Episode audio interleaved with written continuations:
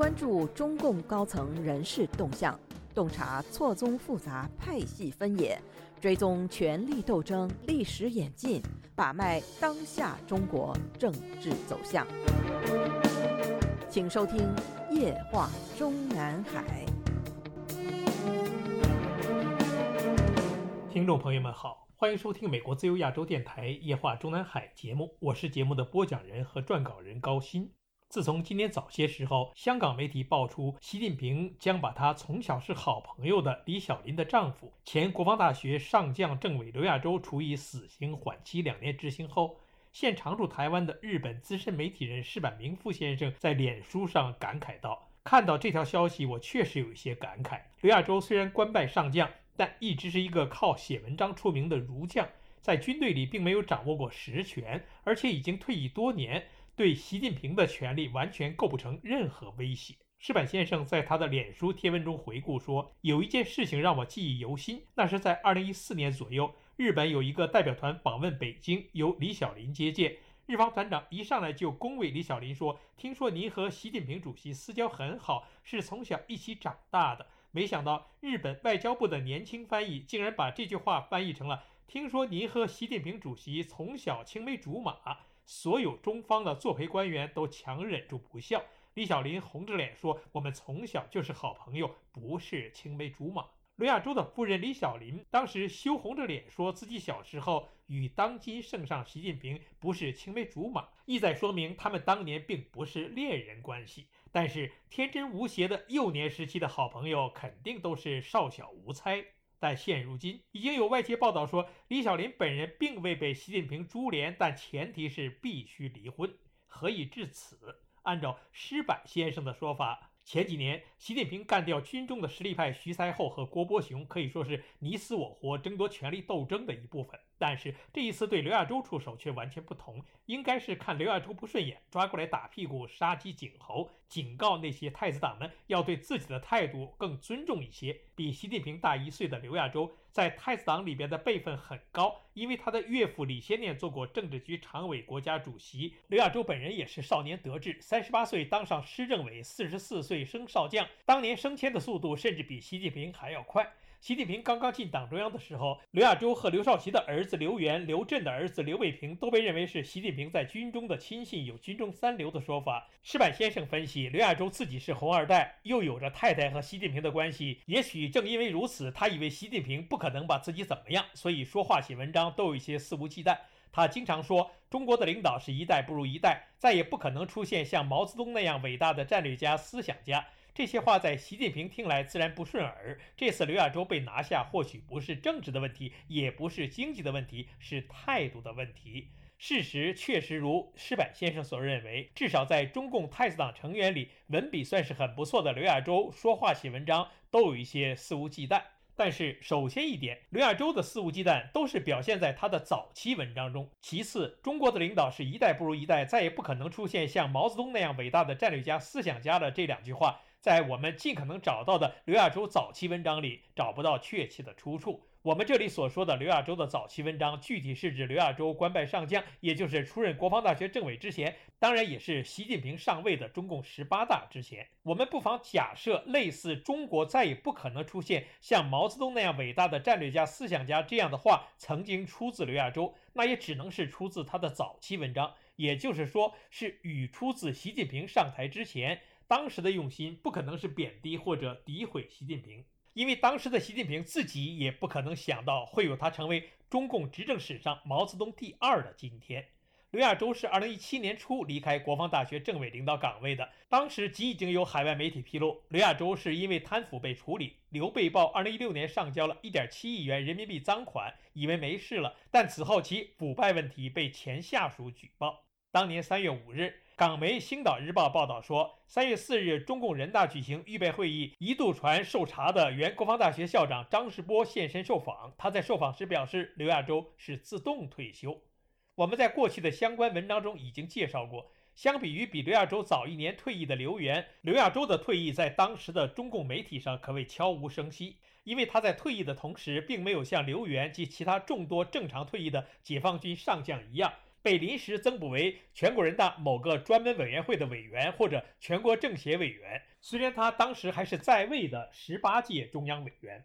不久，即有网友披露说，刘亚洲被迫退役的关键原因是他的一篇《人民不再需要伟大的领袖》惹怒了习近平。该文章的主要精髓内容包括：世界上绝大多数国家没有什么伟大领袖，曾经有伟大领袖的国家只有那么几个。领导现代革命的领袖一旦变成了伟大领袖，就意味着革命已经失败了，因为一个至高无上的、可以恣意妄为的新特权又产生了。一个现代国家的领导人拥有古代帝王一样的特权，最好的办法就是不择手段地把自己变成伟大领袖。因此，一个国家如果出现了伟大领袖，绝不是什么好事情。它意味着这个国家的老百姓肯定要倒大霉了。一旦成为伟大领袖，他就至死不需要交出权力，他的话就是真理，像圣旨一样，所有人都对他忠心不二。他看谁不服气，动一个小指头就可以让你下地狱。伟大领袖就是现代帝王的代名词。真正具有高尚情操的现代革命领袖，绝不可能容忍别人把自己捧上天，更不会不择手段地把自己捧上天。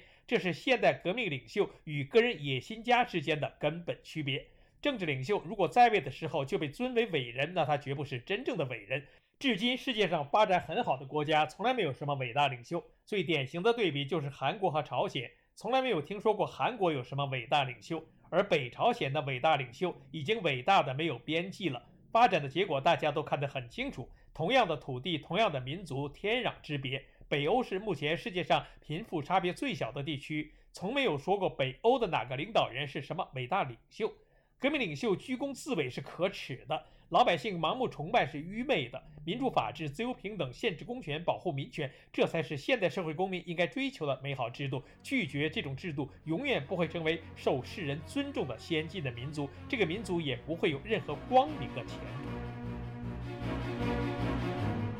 您现在收听的是自由亚洲电台夜话中南海栏目，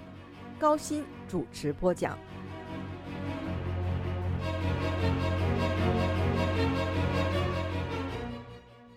我们数年前在境外某网站上无意中读到这篇文章之后，第一印象就是，虽然文章标题似乎有变，但内容似曾相识。今年初，刘亚洲案被境外媒体激活之后，这篇“人民不再需要伟大的领袖”也再度翻出。笔者读到一篇境外网站发表的相关评论文章，标题是“人民不需要伟大领袖，难怪习近平一定要抓他”。首段内容就是。最近网上疯传一篇，据说是刘亚洲在二零一六年四月写的文章，题目《人民不再需要伟大的领袖》。凡是看了这篇文章的人，几乎都会立马恍然大悟，难怪习近平一定要抓刘亚洲。不过，这篇网文的作者可不是人云亦云。他说：“我做了一些功课，发现这篇文章非常有意思，不仅仅在于它内容的字字珠玑、精妙准确。”还在于它以不同的署名、不同的标题，在不同的网站上传播，长达十余年之久。最早的传播发生在二零一零年八月七日，刊于文革与当代史研究网，题目是“领袖越伟大，人民越渺小”，没有作者署名。该文然后分别在二零一二年、二零一四年、二零一五年、二零一六年、二零一八年、二零二一年、二零二二年和二零二三年，在易报、共识网、文学城、凯蒂网、贝克村等有转载。标题不仅有“人民不再需要伟大的领袖”，还有传说中的刘亚洲将军的讲话：“人民领袖出现在哪里，哪里的人民必定要遭殃。”而文章的署名除了刘亚洲外，还有宋胜利、金涛、陈平福等。就连内容亦有所不同，有的版本有删节，有的则有增节。做出了如上考据之后，这位作者总结说：“网友的普遍反应是，看了这篇文章，终于明白为什么刘亚洲被抓了。”原来，所有给他强加的罪名都是由此而来的。问题就在这儿了。我发现文章的点睛之笔，真正具有高尚情操的现代革命领袖，绝不可能容忍别人把自己捧上天，更不会不择手段的自己把自己捧上天。这是现代革命领袖与个人野心家之间的根本区别，早就存在于二零一零年的版本中。那时是胡锦涛在执政。我由此推断，作者那时可能是泛泛而谈，他不会影射当时的中共领袖胡锦涛，因为胡没有不择手段的自己吹捧自己；他也不会影射习近平，因为二零一零年的习近平还只是个中共储君，他的野心手段和是不是具有高尚情操，都在韬光养晦之中，无人知晓。这位作者继续分析道：“有意思的是，人民不再需要伟大的领袖的作者的泛泛而谈，因文章的精确预见而极具生命力。其精髓在不断的一年又一年的重复中产生了巨大的叠加效应。该文在2014、2015、2016年的传播中，已经成为经典的对伟大领袖的深刻嘲讽。”而自认是伟大领袖的习主席怎能不多疑？那些讽刺伟大领袖的文字，如不择手段的自己把自己捧上天，一旦成为伟大领袖就至死不肯交出权力等等，字字都是对他的讽刺和嘲笑。可以肯定的是，对这些传说中的刘亚洲的观点，习近平不会不知道。当然，二零一零年时的刘亚洲可能是说者无心，但二零一六年的习近平肯定是听者有意。习近平无法忍受这种对自己统帅能力的否定，于是对刘亚洲下手了。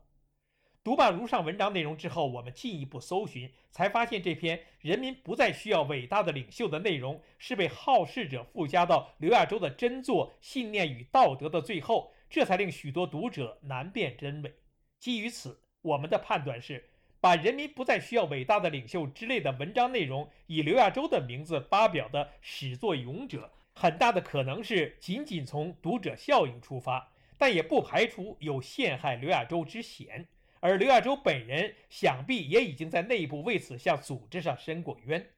今年四月底，一个署名高瞻的作者在网上发表“殉道者还是殉葬品”，盖棺论定刘亚洲。必须承认的是，无论刘亚洲再怎么眼高于顶，不与党中央保持一致和妄议大政，也始终不敢公然和党中央对着干。违背和抗拒几不准。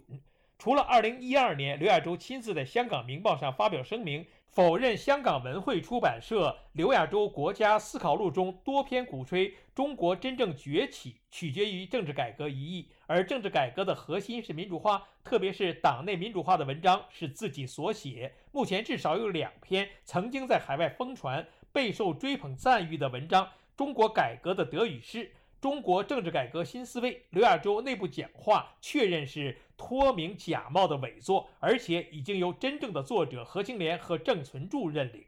我们在这里特别说明的是，本文中之所以要特别区分刘亚洲文章的早期和相对应的后期，是因为如果说刘亚洲的早期文章，无论是小说还是军事评论的内容中，尚还有说人话的部分，即所谓肆无忌惮的内容，那么。他在成为一个地地道道、彻头彻尾的解放军高级政工干部之后，其有限的作品则全部都是套话、官话和献媚之语了。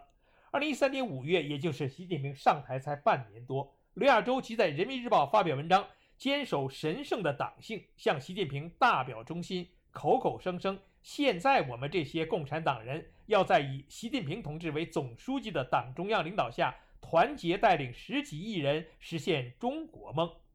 二零一三年八月十九日，上台刚满十个月的习近平在全国宣传工作会议上发表了一篇杀气腾腾的内部讲话，史称“八一九讲话”。主要内容之一就是在互联网这个战场上，我们能否顶得住、打得赢，直接关系我国意识形态安全和政权安全。此讲话出笼之后，刘亚洲闻风而动，很快就在《解放军报》上发表了一篇署名文章。西方敌对势力妄图以互联网扳倒中国。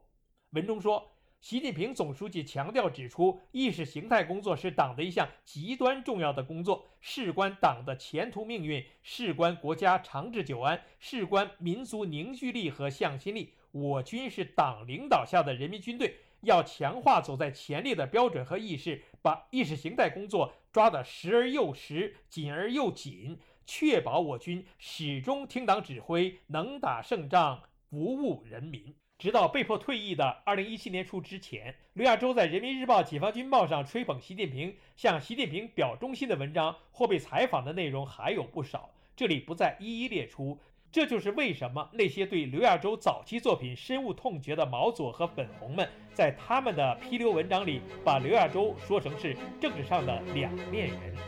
听众朋友们好，我们今天的夜话中南海节目就播讲到这里，谢谢各位收听，我们下次节目再会。